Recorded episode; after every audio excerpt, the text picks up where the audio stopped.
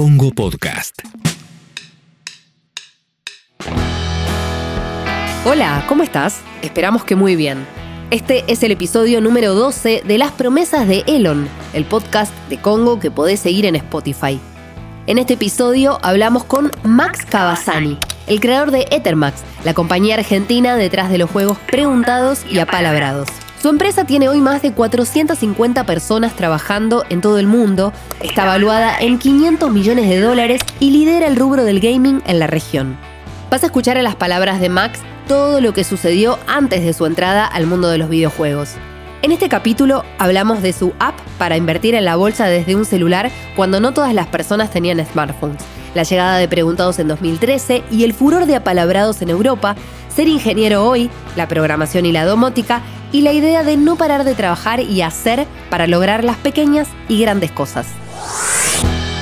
Uh, some people think I'm an alien. Not true. Not true. Me despierto, miro Twitter, ver borragia en tu cuenta, hashtag Bitcoin, todo lo que encuentro. Y tu corazón de níquel viaja en falcon a mis sentimientos, pero no creas que esto habla de vos. Tampoco es Clubhouse, tampoco es Clubhouse, pero viene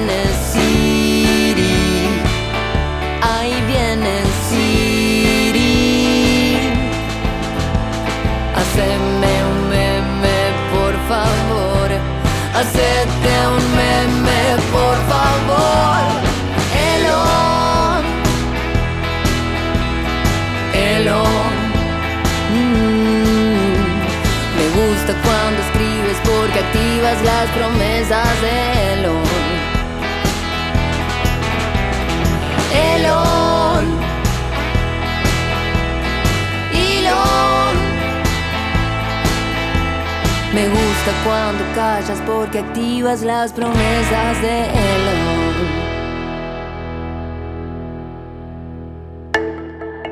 ¿Cómo estás, Max, hoy? Eh, ¿Y a qué hora amaneciste? ¿Cuáles fueron tus rutinas hasta ahora? Eh, hola, muy bien. ¿Cómo amanecí? Eh, amanezco a las 8 de la mañana más o menos. Eh, trato de desayunar algo y me pongo a mirar datos de la mañana. Bien, eh, bien ingeniero, Santi, es Max. Tiene como si, ¿no? si, hay que escribir cómo sería este, el prototipo de un ingeniero, creo que Maxi, Max lo tiene. Sí, yo diría que es más un ingeniero desorganizado soy, porque el ingeniero es suele ser más organizado, yo soy más desvolado en mi mente, pero intento, intento alinearme. ¿Cómo fue, Max, que entraste en el mundo del desarrollo de videojuegos? Bueno, es una larga historia, pero bueno, ya que tengo ¿Eras tiempo. gamer? Era gamer cuando era chico, me gustaba jugar, jugaba muchos juegos de estrategia, Age of Empires, eh, FPS, Counter-Strike, eh, ahora estoy jugando Call of Duty, por ejemplo. Eh, pero durante un periodo de mi vida, entre los 20 y los 25, dejé de jugar, cuando empecé la facultad, para los 18 en realidad. Como que quise hacer cosas importantes, nunca me hubiese imaginado que lo importante que era jugar para, para después mi desarrollo, ¿no? Pero en ese momento empecé a, a programar, empecé a tomar la programación como un juego, eh, que para mí también es un poco eso, y lo abandoné hasta que después, yo siempre, mi sueño fue ser un emprendedor siempre, y cuando estaba en la facultad lo único que pensaba era cómo hago una primer aplicación o cosa o negocio para poder hacer mi empresa de una sola persona, pagarme mi, mi sueldo o lo que sea que, que pudiese para poder después contratar un primer empleado y empezar a, a generar lo que para mí era una empresa de tecnología del siglo XXI en Argentina, que en ese momento yo suponía que no, no iban a existir, por suerte después se desarrollaron muchas, Eh, y terminé pensando, bueno, cosas que me iban a ayudar a ese camino y cosas que no, y una de esas cosas fue aprender de, de economía, Eh, empecé a comprar y vender acciones, a mí me gusta aprender haciendo, entonces para aprender de economía me puse a comprar y vender acciones con, con una poquita plata que había hecho con, con un primer trabajo, y encontré ahí una, una oportunidad que fue mm, comprar y vender acciones a través del celular, que no existía. Eh, no existían los celulares tampoco como los conocemos hoy. ¿De qué año Y- estamos hablando? Este año estamos hablando del 2008. Ok, Eh, no 2000, es casi que el iPhone había salido hace nada. en Exacto, el Unidos. 2007 había salido el iPhone, pero no había apps. La gente no recuerda eso. Era, el iPhone era una cosa boba que había tres apps hechas por Apple, tres no, pero cinco apps hecha- hechas por Apple. Y lo único que realmente se hacía desde el celular en ese momento con BlackBerry era mail y web muy casi demostrativa de ella, porque era como, mira, tengo internet, pero para mostrarle a tus amigos, porque no era nada útil, ¿no?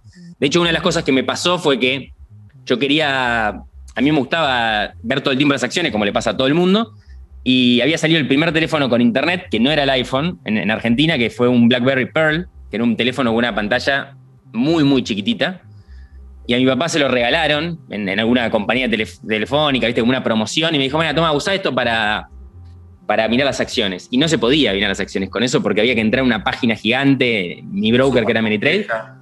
Y de alguna forma hice un hack eh, en el que yo sacaba la información en mi computadora que necesitaba, que eran, no sé, 10 números, o sea, eh, mi balance más algunos, los precios de las acciones, y hacía una página muy chiquitita, muy finita que me entraba en el celular, que me la mandaba directamente, y no tenía que registrarme, con toda la parte engorrosa de mirar las acciones, que era poner el nombre de usuario, contraseña, que era muy difícil en el celular. Entonces yo en ese momento, lo, lo hice en poco tiempo, en unos días, estaba en la facultad y miraba mis acciones apretando un botón, como pocas personas en el mundo, supongo. Eh, y me di cuenta que había una oportunidad ahí y empecé a desarrollarlo. Cuando salió el iPhone dije, claramente acá hay un salto de, de- de tecnología y hay, hay más cosas para hacer. Me puse a programar esa aplica- primera aplicación en iPhone cuando salió el primer SDK. O sea, hice todo, casi salía el SDK, me bajaba el SDK, me puse a programar en Object- Objective-C, que no sabía, o sea, yo sabía C de haber aprendido solo en la facultad, y Objective-C es uno de los peores lenguajes para programar en el mundo. ¿Usa punteros? Objective-C, no. Usa punteros, no Uh. tiene. Ahora, después tuvo, pero no tenía memoria automática, no tenía garbage collector, nada, había que manejar la memoria a mano. O sea, es una mezcla de, de objetos con, con C que hizo Steve Jobs en su momento para, para el sistema operativo cuando no trabajaba en Apple. Pero no importa, lo hice. Digamos, Eh, siempre le digo a la gente que es más importante cuando uno se setea un norte y una expectativa y algo, a un lugar a donde llegar, y después las soluciones a veces terminan apareciendo. Yo siempre digo, eh, eh, estaba tres días sin poder programar una línea de código diciendo esto no se puede hacer, porque había que conec- conectarse con servidores de cierta manera, y buscaba en foros, probaba hasta que lo logré hacer, y después de seis meses tuve la primera aplicación del mundo para comprar y vender acciones a través del iPhone en mi mano, eh, y terminé contactándome con Ameritrade, que es uno de los brokers más grandes del mundo. Hicimos un arreglo en el que ellos, cobra- ellos cobran comisiones, o sea, por las transacciones, y a mí me dan una comisión de la comisión. Y todos teníamos una expectativa normal de esa aplicación, pensando que iba a tener 20.000, 30.000 usuarios. De hecho, me acuerdo que en septiembre de 2009, que fue cuando la, la lancé, pensemos que las, las aplicaciones salieron en julio de 2009. Eh, perdón, 2008. Y eh, me dijeron, "¿Cuá- ¿cuándo, ¿cómo vas a considerar eh, que esto es un éxito? Y yo le dije, bueno, si tenemos 30.000 usuarios a fin de año, yo lo voy a considerar un éxito. Y me dijeron, mira, si tenemos 10.000 usuarios a fin de año, nosotros lo vamos a considerar un éxito. Y terminamos teniendo 200.000 y al año terminamos teniendo un millón de usuarios. Y Ameritrade se convirtió en la primera, en el primer broker del mundo en, tener- en eso y lo manejaba yo desde, mi cuarto con una computadora. Y ahí me di cuenta varias cosas, o sea, como que validé el poder de- de- de, Todo esto es previo a Ethermax. todo esto es previo a Ethermax. Ya sé, me estoy, me estoy, estoy- no, estoy no, está hermoso el- esto. Pero, ¿Cuántos años tenías? ¿20? ¿21? Tenía 22 ahí. Ok. Al año tuve, esto creció y dije, bueno, podemos hacer la versión de BlackBerry antes que Android en ese momento. Eh, después hicimos la de Android. Me, me asocié con un compañero de facultad y al año fundamos Ethermax antes de terminar la facultad. Nos quedaban seis meses para, para terminar la facultad. Y la idea de Ethermax fue intentar, de vuelta, construir una, una compañía de software con ese primer negocio, en este nuevo software mobile. Y, nos plantamos ahí. Y empezamos a contratar un empleado, dos empleados, empezamos a tratar de hacer crecer el negocio, probamos un montón de cosas y ahí es donde viene la pregunta. Después de dos años de trabajo, de probar miles de cosas, de sentir que habíamos hecho lo, lo- lo máximo que podíamos hacer en ese momento, o sea, al principio, fue que eh, me empecé a pensar, bueno, qué cosas habíamos hecho bien y qué cosas habíamos hecho mal. Y una de las cosas que, que yo veía todos los días en el App Store, vieron que les dije, yo me levanté y miré datos. Bueno, esos datos Sí. son los precios de las acciones, cómo le están yendo a los juegos en el mundo, qué pasó en el mundo, miro hasta qué pasó con el COVID, porque también es importante para tomar decisiones. Y me di cuenta que nosotros medíamos los downloads en cientos, miles quizás, y las redes sociales y los juegos los medían en decenas o cientos de miles, ¿no?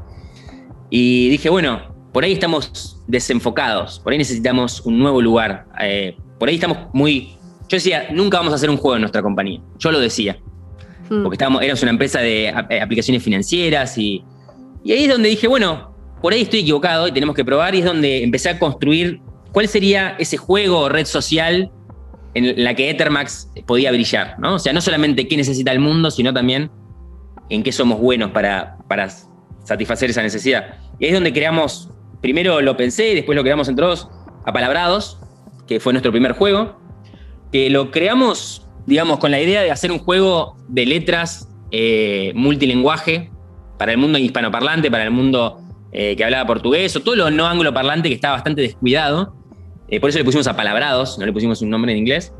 Eh, pensando también que iba a tener éxito en Latinoamérica, y lo lanzamos, y lanzar me refiero, lanzar para nosotros es subir el, APK, el- en realidad el, build de, iOS, y publicarlo. Eso es lanzar para nosotros, o en ese momento era lanzar. A la semana empezamos a ver subidas de usuarios, al mes, subidas muy grandes de usuarios. Esto fue fines de 2011. Y a principios de 2012, Apalabrado se convirtió en la aplicación más usada de España.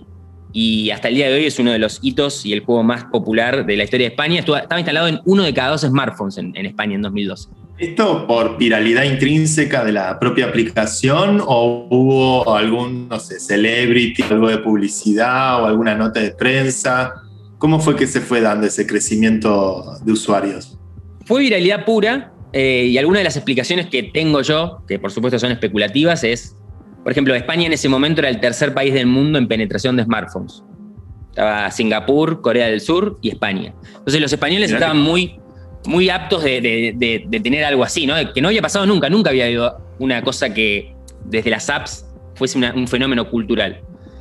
Eh, y en Argentina, yo como argentino, no estaba preparado para recibir eso. O sea, no, no había suficientes smartphones en la calle. Yo recuerdo estar en Madrid en 2012 y ver mucha gente con smartphones en la calle. Yo, yo pensar, en Argentina no puede pasar esto. Imagínate, te vas con un smartphone en la calle y te lo roban. Eso pensaba yo, ¿no? Sigue Fue pasando. gracioso porque dos años después, no diez años después, pasó. Entonces, siempre lo digo. Eh, durante muchos años pensé que no te gustaba tanto hablar, Max. Eh, tal vez por tu perfil, por esto que te digo al principio de, esta imagen de, ingeniero y de estar todo el tiempo pensando en datos y muy bien el negocio.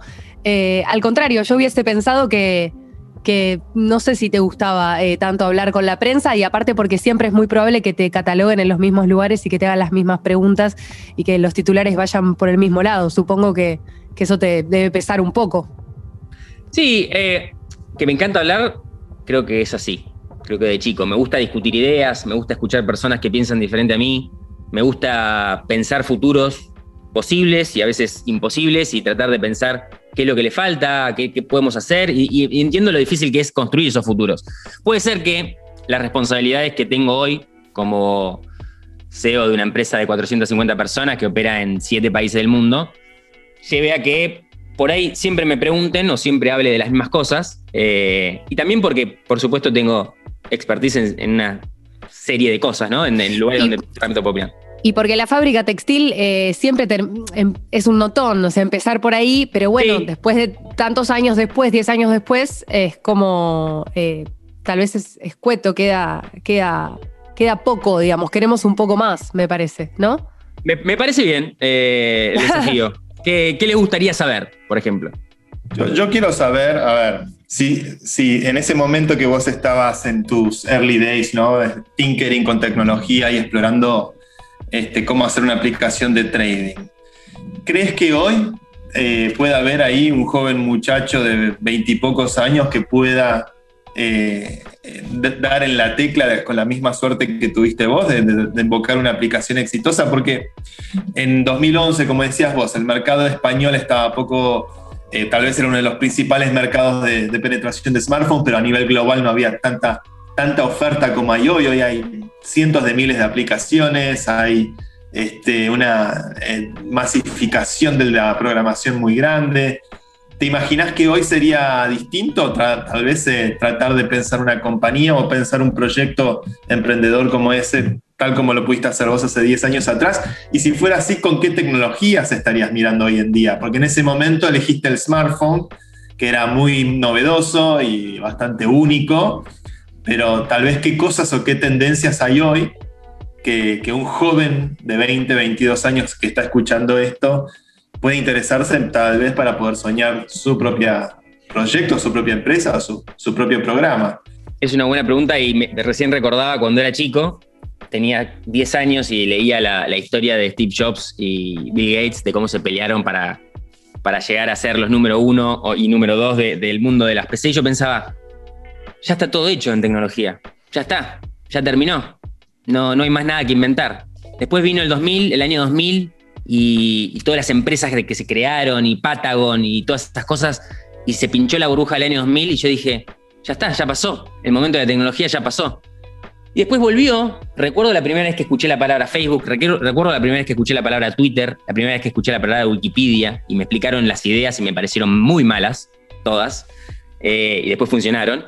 Y después me, fui dando cuenta que uno cree que todo está construido por, por la magnitud de, de las cosas que se construyen, pero la tecnología mm, cada vez es más fácil hacer cosas, porque es como un árbol, se va desplegando, se va desdoblando y una posibilidad te lleva a otra. Vos me decís, ¿y hay una posibilidad de hacer algo como apalabrados hoy? No lo sé, pero seguramente hay 10 cosas más. En criptomonedas, en computación cuántica que recién están haciendo, en, eh, en, apps también, porque hay nuevas generaciones de apps, nuevas formas de pensar las apps, nuevas plataformas. Nosotros, por ejemplo, somos el juego más jugado del mundo en Alexa y Google Home. ¿Vieron cuando le hablan al, los, asistentes de voz? Es que es, algo nuevo.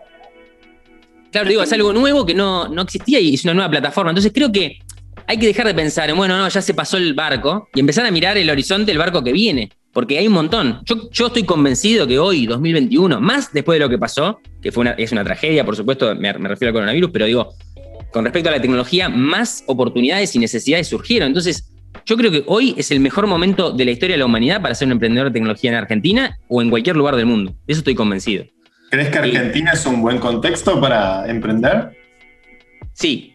Y, a ver, eso buen, contexto, buen contexto es difícil de definir, por, supuesto, pero Argentina tiene cosas malas, que, de las que todo el mundo habla.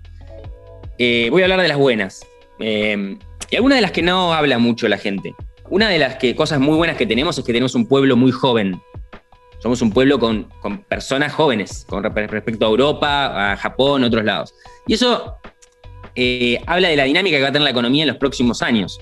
Mucha gente estudiando, que parece hoy que no tiene rumbo porque son jóvenes, o sea, parecemos una nación sin rumbo, pero en realidad somos una nación en vías de tener un rumbo más, más fuerte y creo que el desafío está en entender las posibilidades. Si nosotros encontramos posibilidades para la, gente joven, vamos a poder desarrollar industrias que no tienen que ver con lo que me enseñaron a mí en el colegio, industrias pesadas, eh, ¿viste? O, rehacer las materias primas, que es una parte donde tenemos que crecer. Yo no digo que no haya que avanzar en lo que ya habíamos avanzado, pero la oportunidad real del mundo, donde están las oportunidades, está en la, industria del conocimiento. Esa es nuestra vaca muerta. No petróleo difícil de sacar en el piso de vuelta, no estoy criticando otro tipo de industrias, pero acá es donde realmente podemos agarrar a nuestro potencial, que son personas, tenemos una sociedad que tiene una cultura de educación buena, o sea, el, argentino sueña con tener una educación, sueña con ser de clase media e, y, intentar, está esa historia y, como que uno se la cree en comparación a otros, a otros países del mundo, y eso ayuda a que las personas tengan una idea de educación como movilidad social. Dentro de eso, me parece que tenemos que ayudar a distinguir el trigo de la paja en esa idea de movilidad social a través de la educación. No es cualquier tipo de educación me va a llevar al progreso. Yo creo que la educación es un medio, no un fin. Nosotros e, e, es, la impronta que le damos a Ethermax. Es decir, si uno quiere, uno no tiene que querer ser ingeniero. Uno tiene que querer construir una app, construir un puente eh, o querer, no sé, cualquier cosa que tenga que ver con construir. Y después estudiar ingeniería para hacerlo. Pero no solamente ingeniería, porque si uno piensa de esa manera, se, después choca con el mundo, ¿no? Un ingeniero, recién me, decían, vos pensás como ingeniero. La verdad que no pienso tanto como ingeniero, porque la, la idea que tiene la gente de pensar como ingeniero es encasillarse en el mundo es así y sigue estas reglas. Y yo creo que el secreto es tener un montón de visiones acerca del mundo. Por ejemplo, los ingenieros suelen ser malos para vender sus ideas. Los ingenieros suelen ser malos para aceptar lo injusto de la- del mercado, de la sociedad. Los ingenieros suelen ser malos para entender eh, la parte, digamos, de negocios de los números. O sea, entienden los números, pero le- les cuesta entender. Entonces, todas esas cosas son importantes para poder hacer cosas en el mundo. A los ingenieros les cuesta trabajar en equipo, a los ingenieros les cuesta la comunicación y todo eso también es importante. Entonces, yo tomo la educación, para mí la ingeniería fue una parte de mi educación. Eh, y creo que todos tenemos que tener ese, ese- ese- esa idea de que la educación es construirnos para resolver problemas y Argentina creo que es, es un buen contexto para eso. Es, es también un, un estereotipo el, el que estamos pensando, ¿no? De, de, de ingenieros. Yo, vos tenés 35 años eh, y eso también me parece que, que se está rompiendo. Eh, y es verdad, ahora escuchándote es probable que salgas de ese estereotipo. Eh, pero también creo que tenés muy claros los procesos y tus obsesiones. Me parece que vienen por el lado de la ingeniería y pienso en esto de que te despiertes, amanezcas, mires datos y me imagino cómo serán todos tus días y llegaste hasta acá por eso. Me pregunto cuáles son las obsesiones entonces, además de los datos, que tenés hoy para implementar en Ethermax. ¿Viene por el lado de la realidad aumentada? ¿Viene por el lado de, la inteligencia artificial que tanto eh, estoy leyendo últimamente de parte de la empresa? Sí, a ver, eh, mira, te voy a decir cuál es, qué aprendí en estos 10 años, de cuál debería ser mi obsesión y cuál trato de que sea. Mi obsesión son las personas y la capacidad, cómo- unimos a las personas para que piensen el futuro. Porque yo me puedo ocupar de la inteligencia artificial, un montón de cosas que estamos haciendo, contar, contar cosas, eh, tratar de, ir eh, pensando el futuro, pero en el fondo, eh, un- una de las cosas que primero que me pasó como emprendedor es que por más capaz que sea, suponete que sos el doble de capaz, el triple de capaz como programador que otra persona. Estás muy limitado si vos estás solo, ya no pasan cosas solo, ¿no? Digamos, creo que nuestra obsesión en realidad es formar personas, motivarlas, darles una educación, o sea, darles un concepto de educación continua. Es decir, sos ingeniero, sos programador autodidacta, sos diseñador gráfico, lo que sea, sabes un montón de cosas, nos sirve un montón, pero no alcanza, no alcanza. Necesitamos que vayas avanzando porque el mundo va a seguir y vos no vas a seguir yendo a la facultad o lo que sea. Entonces hay que seguir educándose y en esa educación es donde aparecen estas cosas que decís vos. O sea, ¿cuáles son las, nuevas cosas que podemos aprender? Y ahí es donde aparecen, bueno, por ejemplo, yo siempre digo, ¿qué día vamos a dejar de jugar en el celular? O el celular va a ser de- de- dejar de ser el, el- principal, eh, eh, la principal herramienta para poder jugar. Bueno, no lo sabemos, pero tenemos que empezar a pensarlo, tenemos que empezar a inventar, tenemos que pe- empezar a deconstruir la forma en la que pensamos los juegos y empezar a ver cómo se ve un juego de trivia por vos, cómo se ve un juego de trivia que, por ejemplo, piense las preguntas solo. Una de las cosas que estamos haciendo en inteligencia artificial es eh, generación de preguntas automáticas, ¿no? Una, una especie de motor socrático. Vos le das data y te formula la pregunta. Exacto, le damos, le damos información y, y el, el desafío que es hacer preguntas relevantes, ¿no? O sea, y la relevancia tiene que ver mucho con lo humano, entonces es difícil, es un desafío difícil, que no es simplemente, bueno, es, es correcta, la pregunta es correcta o la pregunta, qué sé yo, eh, no, no tiene errores gramaticales, eso no hace una buena pregunta. Entonces, combinamos sistemas, no solo inteligencia artificial, eh, crowdsourcing, también programación pura y dura, análisis, a veces eh, nada funciona hasta que va alguien y pone dos ifs y funciona. Digamos, a veces no solamente viste TensorFlow y, y redes neuronales, es el problema. El foco es el problema. Nuestro problema es generar mejores preguntas. Nuestro problema es hacer mejores juegos. Nuestro problema es juntar mejor a la gente o detectar tramposos o lo que sea. Cuando nos concentramos en el problema, después aparecen un montón de soluciones que muchas veces las soluciones innovadoras eh, desilusionan, ¿no? La inteligencia artificial, por ejemplo, desilusiona cuando la empezás a aplicar porque está pensada para problemas que no se pueden resolver hoy. Digamos, para lo que ya se puede resolver hoy, la inteligencia artificial es redundante, ¿no? Si yo puedo hacer algo con tradicionalmente y, e implemento nuevas técnicas, de alguna forma estoy reinventando la rueda. Entonces, encontrar usos útiles y, aparte económicamente viables para la inteligencia artificial o para cualquier tipo de tecnología lleva tiempo y lleva eh, sacrificio porque hay que hacer experimentos, hay que. Y, ahí es donde eh, la parte humana es tan importante, porque es cómo motiva a la gente para que falle muchas veces. Para que haga un juego durante seis meses y le digamos, mira, no funcionó, hay que hacerlo de nuevo.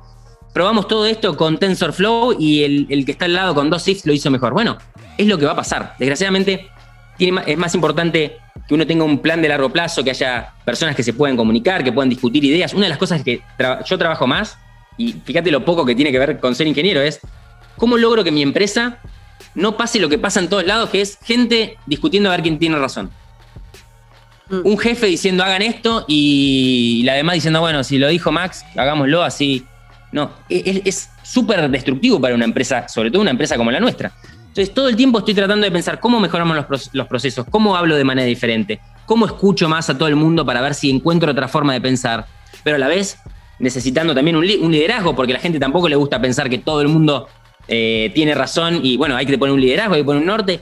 Y ahí es donde yo- ah, se va el 80% de mi tiempo. A la vez que pienso un norte. ¿Y cómo, cómo pensás un norte que no existe? Porque cuando entras en una facultad es fácil. Tenés que rendir las 50 materias y te recibís. Fácil en el sentido de sé lo que tengo que hacer. Pero para ser un buen emprendedor o para ser una buena empresa, no se sabe hacia dónde ir, porque justamente estamos inventando industria, estamos haciendo lo que antes no se pudo hacer, porque si no lo estaría haciendo otro ya, ¿no? Eh, así que bueno, eso es un poco el- a donde me dedico la mayor parte de mi tiempo. Les advertí que hablo mucho, ¿no? Se los dije antes. Estás escuchando un podcast original de Congo. Somos un medio independiente y nos mantenemos a través de aportes de una comunidad que apoya nuestros productos. Si te gusta lo que hacemos, asociate al Club Congo a partir de 200 pesos en congo.fm barra comunidad. Y si vivís en el exterior, podés hacerlo a través de PayPal. Sumate al Club Congo. Cuando fui a las oficinas de, Ethermax, claro, sí, eh, me acuerdo que alguien me dijo como, ahí está la oficina de Max a puertas abiertas, se entiende esto, y, me parece, siguiendo con esto de el ingeniero, eh, creo que tal vez sea un nuevo tipo de, ingeniero el que estás planteando, ¿no? Creo que hay una nueva camada, te digo, también desde, desde mi rol de periodista también hablo con, con gente que viene de, tu palo y tiene una forma de pensar más, más flexible que, que es una buena combinación. Y, y respecto al mundo cripto, eh, NFT y, y todo, toda la, la cuestión de blockchain, eh, ¿pensás eh, incursionar, sumar algo de ese mundo a, a los productos de Ethermax? A ver, a mí el mundo blockchain siempre me apasionó. A mí me encantan las partes, digamos, hasta el, paper eh, del, Bitcoin, me, apasiona tratar de entenderlo. Eh, también creo que me, me apasionan también, aparte, lo- los assets volátiles, como son las acciones, con lo cual es como el mejor de mis mundos. Sí soy cauteloso y entiendo que, digamos, una cosa es una idea vendida y otra cosa la proyección de esa idea en el tiempo, por ejemplo, en el Bitcoin, en, cualquier cosa, ¿no? Hoy están los NFTs y estamos trabajando en, en- en pensar qué hacer. Nadie sabe si eso va a ser una moda pasajera y, y está muy relacionada también con los videojuegos, en cómo, cómo uno es dueño de algo que no existe, pero pensá, pensá lo común que es eso para nosotros, ¿no? La gente dice, ¿pero cómo? ¿Compraste algo digital? ¿Algo que no existe? Sí, lo hacemos hace 20 años en la industria de los juegos. Todo el tiempo compras cosas. Compras skins, compras monedas, y no existe para vos que no estás en ese mundo, pero si vos estás en mi mundo, eso tiene un montón de valor. Entonces, creo que el NFT viene a como amalgamar esos dos mundos, pero de todas maneras, eh, de vuelta, yo creo que el, el mayor valor que se le saca, la, la gente piensa en Bitcoin y ¿qué piensa?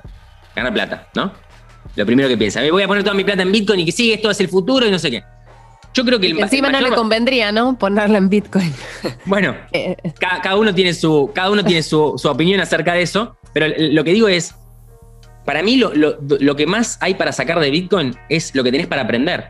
Primero aprender de finanzas. ¿Cuánta gente se acercó a las finanzas? Entender, lo que es una rentabilidad, entender lo que es una volatilidad, lo que es un riesgo. ¿Cuánta gente perdió un montón de plata, desgraciadamente, pero digamos, entendió lo que es un riesgo financiero? Eh, y también todas las truchadas que hay alrededor de esto, ¿no? Todos los esquemas de Ponzi, toda las, la gente que habla sin saber, eh, o- o que habla sabiendo, pero con poca capacidad de predecir el futuro. Todo eso a mí me parece súper interesante, aprenderlo, entenderlo, discutir. Diferente es, me quiero meter y tratar de ganar plata rápido con algo que nadie sabe qué va a pasar. Nadie sabe si el Bitcoin va a morir, o si va a costar un millón, o lo que sea. Sí puede uno, encontrar ciertas, ciertas eh, red flags, como le digo. Yo lo hago todo el tiempo porque a mí me encantan las acciones y encuentro un montón de red flags en toda la, industria criptográfica. Digo, en realidad de, de criptomoneda, no es la industria, industria criptográfica. Pero también es verdad que llegó a cierto punto en donde hay muchos intereses metidos, hay mucha gente con capacidad, con plata, fundada por, por, por estas cosas, y creo que, fundada por, por las personas que, que, aportan el Bitcoin, digo, pero que pueden hacer funcionar esto casi como una profecía autocumplida, ¿no? Un poco la analogía que yo siempre le doy a todo el mundo es, no sé si conocen la, idea, la, la historia de GameStop, esta acción claro, que ahora explotó. Este, y, y, los, los muchachos de Reddit que tomaron control de un hedge fund. Exactamente. En realidad lo que hicieron fue comprar una, una, acción de una empresa que se estaba muriendo, que vendía cartuchos de, Nintendo en, shoppings, o sea, la industria más muerta del mundo. Eh, y lo, lo, los hedge funds lo que hicieron shortear y estos lo que hicieron fue una maniobra eh, que no, es para explicar acá, pero digamos, un short squeeze. Y lo interesante de todo esto es que mucha gente dice, bueno, pero ahora GameStop va a morir, o sea, es un valor no real de eso, ¿no? Pero la verdad es que los de GameStop hoy tienen financiación, ¿no? Para convertirse en lo que quieren gracias a eso. Entonces es como una profecía autocumplida, ¿no? Y eso es un, una de las cosas que, pasa con, los, con cualquier tipo de asset, que en realidad es la confianza que le tiene el grupo de gente y la capacidad y la economía que tiene para hacerlo funcionar. Entonces eso es lo que yo pienso acerca de ese mundo. Y mi, mi mensaje a todo el mundo es, métanse con cuidado, métanse para aprender. Es lo mismo que digo con ser emprendedor. Yo digo, ah, voy a ser emprendedor, ahora sí voy a tener 850 empleados y oficinas en todo el mundo, no sé qué, ¿eh? es probable que pierda la plata. Es lo mismo que si te subís una bicicleta por primera vez, es probable que te caigas. No quiere decir que no te tengas que subir una bicicleta o no tengas que ser emprendedor o no tengas que meterte en el mundo Bitcoin. Simplemente es hacerlo con cuidado. ¿Pro ¿Programás todavía? Sí. Programo sí. no para mi empresa, eh, lo hago como hobby. Eh, hago mucho domótica, me gusta programar mi casa. Eh, tengo una app para ver. En un momento quería ver las cámaras desde mi celular y abrir la puerta, no sé qué, y no había una app para hacer eso. Y me la puse a hacer en, en iOS y la tengo publicada y tengo muchos usuarios también ahí. Cero negocio ahí, pero Muy me divierte porque me, me retrotrae a, a, a, los, a, mis principios cuando programaba y estaba y me dedicaba a pensar en la aplicación y por ahí estaba dos días sin hacer nada y no me importaba tanto porque no era un negocio. Entonces, como que separé lo que es mi trabajo, que no tiene que ver con programación. De vuelta, de verdad, mi trabajo tiene que ver con potenciar personas y pensar futuros. Y no lo digo de manera abstracta, es, es, ese es mi trabajo, es qué va a hacer esta empresa en los próximos dos años y cómo están to estamos todos organizados de cierta manera para hacerlo y cómo podría estar de mejor manera. Es, es, lo que hago todo el día y para eso sí, miro datos. Miro números que en el fondo es la forma más eficiente de mirar la realidad para mí en una empresa como la que tenemos. Eh, pero bueno, eh, sí programo y me divierte y, y incito y le digo a la gente, jueguen juegos, programen, métanse en cosas, métanse en la limpieza de matemática, hagan una obra de arte, planten un árbol, métanse en una ONG, hagan cosas, porque hacer te ayuda a, romper para mí lo que es el peor molde que tiene el ser humano, que es la diferencia entre eh, pensar y la realidad. O sea, uno piensa mundos donde todo funciona. Además, uno puede hasta imaginarse que no, entender por qué el mundo funciona de cierta manera. ¿Cuántas veces decimos, no entiendo por qué? No puede ser que el mundo funcione así. Y es como una, es como antiintuitivo decir, ¿no? El mundo funciona como funciona, ¿no? Y después está lo que nos pasa, que es, bueno, yo pienso de esta manera y no me meto mucho en el tema, entonces siempre me queda el emprendimiento en la cabeza, lo que quiero estudiar en la cabeza, donde quiero ir en la cabeza. Me imagino cómo va a ser, pero no va a ser tanto como yo quiero. Entonces, y pasan años y no lo termino haciendo o, cuando lo hago, lo hago demasiado, digamos, eh, como prediciendo mucho lo que va a pasar y fallo. Que en realidad lo, uno, lo, que uno termina aprendiendo es ponerte a hacer las cosas y vas a ver cosas que no habías visto antes. Yo cuando me puse a hacer, como, como les dije, yo eh, empecé una empresa de juegos sin que sea una empresa de juegos, diciendo que no íbamos a hacer juegos. Descubrí que teníamos que hacer un juego descubrí que teníamos que hacer un juego de trivia como nuestro cuarto, juego. No lo tenía pre, predeterminado desde que empecé a estudiar o desde que era chico. Entonces, más allá de, del caso particular, la mayor parte de los descubrimientos que se hacen hoy en día son búsquedas, donde uno tiene que tener un lugar donde, mira, acá, puede haber agua y, hay que buscar y usar el método, usamos mucho el método científico, probamos, formulamos hipótesis, eh, discutimos mucho ideas. ¿Saben lo difícil que es discutir ideas en una empresa? Eh, porque no hay una solución, no, puedes apretar un botón y saber qué está bien y qué está mal. Entonces hay que encontrar un contexto, hay que lograr una forma de validarlo. Eh, pero, de vuelta, lo más importante de todo es hacer. Las personas que hacen van mucho más rápido y las que empiezan temprano, eh, van mucho más rápido que las que no hacen. Y después está lo, segundo que es Hacé, perfecto, pero reflexioná. O sea, choca esa realidad contra tu cabeza. Pensá, ¿por qué no funcionó? No, bueno, porque faltó esta cosa que en mi cabeza estaba y acá no está. No, pensá que hiciste mal vos, pensá que pensaste mal vos, porque eso es lo que te va a llevar más rápido al éxito, digamos. Si vos te preocupa eso, y el éxito puede estar definido como cualquier cosa, ¿eh? no estoy diciendo ni éxito económico ni lo que sea. Lo que sea que vos definas como éxito, siempre va a ser más fácil si vos contrastás con la realidad y practicás. Si uno lo piensa en un deporte, nadie piensa en ir a las Olimpiadas empezando un deporte una semana antes, ¿o no? Nadie piensa en, en, en, ah, le doy a mi hijo una bicicleta, se va a subir y va a andar. Nadie piensa en esos términos. Ahora, con los emprendimientos, que son las cosas más difíciles del mundo, la gente sí piensa en esos términos. Entonces, de vuelta, ese, ese es mi consejo. Y por otro lado, eh, creo que hay lugares que dan más que otros. Por ejemplo, cuando yo entré a Litva, ¿saben lo que más me, llamó la atención? No. Había ocho ingenierías, más o menos, ¿no? Ingeniería industrial había tres veces más que el resto de las ingenierías, e informática había la misma cantidad que mecánica o química. Y yo digo, ¿cómo puede ser que la mitad de los estudiantes o más no estén en ingeniería informática y todos los otros en otro? Para mí es obvio que tiene que ser así, ¿no? Y hay una razón para eso y no tiene que ver con, el mercado, tiene que ver con cómo construimos ideas, ¿no? Eh, yo recuerdo que los ingenieros industriales decían, somos, somos los ingenieros que aprendemos de todo, ¿no? Eh, o el mecánico decía, yo quiero, me gustan los motores, y después ingeniería mecánica no tiene nada que ver con eso. Entonces, de vuelta, son errores que se cometen por no experimentar, que no se pueden hacer cuando uno elige una carrera, pero cuando uno termina y ve, lo que pasó, eh, se da cuenta. Entonces, mi consejo es ese, hagan, programen, eh, métanse en, todo lo que tiene que ver con ingeniería, materias STEM, eh, biología ahora. A mí la biología me apasiona, por ejemplo. Que la inspiración te encuentre trabajando, como decía Picasso. Exactamente. Es que al revés, yo te diría que la inspiración solo viene cuando estás trabajando. Porque la inspiración solo viene cuando vos estás preocupado por el problema. Por, la respuesta solo viene cuando vos estás pensando en la pregunta. Eh, si no, no. Si no, es, como el libro eh, de Hitchhikers for. No me acuerdo cómo era el, libro entero, pero lo único que me acuerdo de ese libro, que seguramente vos lo conocés, es eh, la respuesta es 42. Y si vos no, la puedes interpretar, no sirve para nada. Yo les digo hoy, las claves para hacer una empresa de, juegos, es probable que ustedes no les sirva esa información, porque tenés que tener todo un contexto para, para poder aprovecharlo. Y eso es un poco lo que pasa. O sea, yo empecé a programar y me di cuenta que programaba mal, después programaba un poquito mejor, que ese tipo de programación me servía para ciertos proyectos, y, fui escalando y encontrando oportunidades, siempre entendiendo eh, que empezás de atrás. O sea, la realidad, cuando uno tiene 20 años, o incluso cuando empieza de cero, empezás siempre de atrás. Yo empiezo de atrás contra todas las empresas de software, contra todos los ingenieros que tienen 20 años de experiencia, contra gente, bueno, y tenés que encontrar un nicho. Eh, el nicho tiene que ver con la oportunidad, no tanto con lo que sos. Todo el mundo cree que es el Messi de lo que está haciendo cuando empieza. Eh, después la realidad te va moldeando y entendiendo que tenés que tratar de, encontrar un lugar para, donde presionar la humanidad un poquito y hacerla un poquito mejor. Max, y para, para terminar, siempre hacemos una pregunta que tiene que ver con Elon Musk. Eh, me preguntaba también por, tus pasiones en, tu casa, ¿no? Esto de desarrollar tu domótica, no sé qué otra cosa te gustará hacer. Tal vez entre ellas se encuentre eh, mirar los tweets de Elon. ¿Qué relación tenés con él?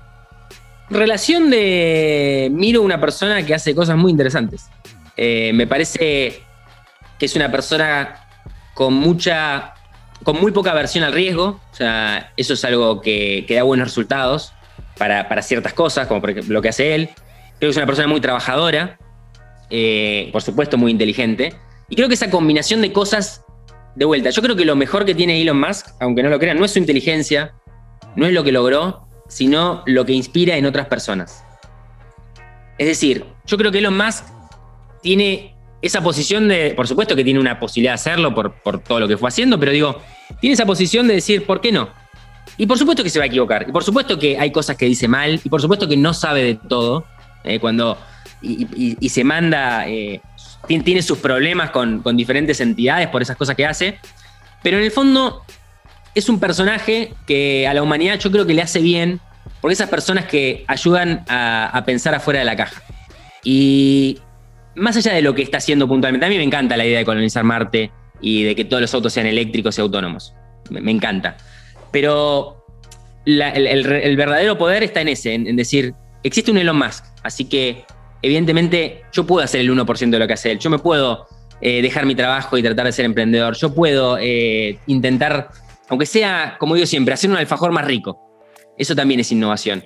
Eh, así que ahí es donde yo le pongo la derecha y entiendo como todas las personas que consideramos ídolos en la historia, desde Newton, Einstein hasta Steve Jobs o, o Elon Musk, cualquiera, cualquier ídolo que consideremos, no son perfectos, son personas, son monos con celular igual que nosotros, que hicieron cosas extraordinarias. Yo siempre digo, lo, más grandioso que tiene la humanidad es hacer cosas extraordinarias con gente normal o con gente eh, que no es extraordinaria, porque nadie es extraordinario, ¿no?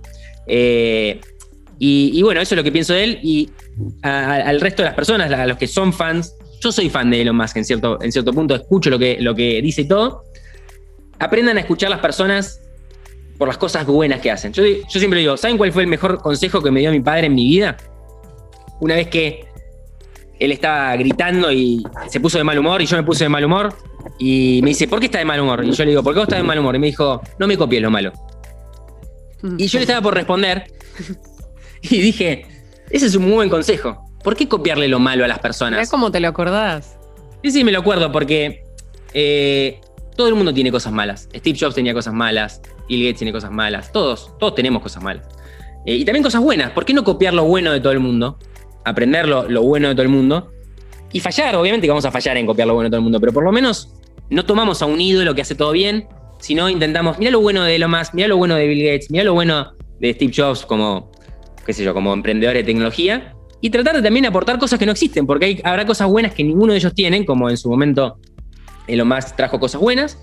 Eh, y bueno, creo que esa es mi filosofía de, de, seguir ídolos de tecnología en general. Bien, muchas gracias Max por, por tu pasión. Bueno, gracias, gracias a usted por el, por el espacio. Escuché algunos de los, de, de, los podcasts anteriores y la verdad que me encanta que haya gente promoviendo la tecnología y, y estas nuevas visiones de, del mundo en Argentina. No, es muy valioso tener testimonio de un emprendedor que, como dijiste al principio, una empresa en siete países, este, 450 empleados, este, seguramente es apenas el comienzo también de algo que ojalá siga creciendo con, con los años este, y generando tecnología de punta, de entretenimiento de punta. Así que nada, te agradezco muchísimo que, que te hayas copado en sumarte a nuestro podcast. Este, y a que nos des tu punto de vista del gran Elon Musk.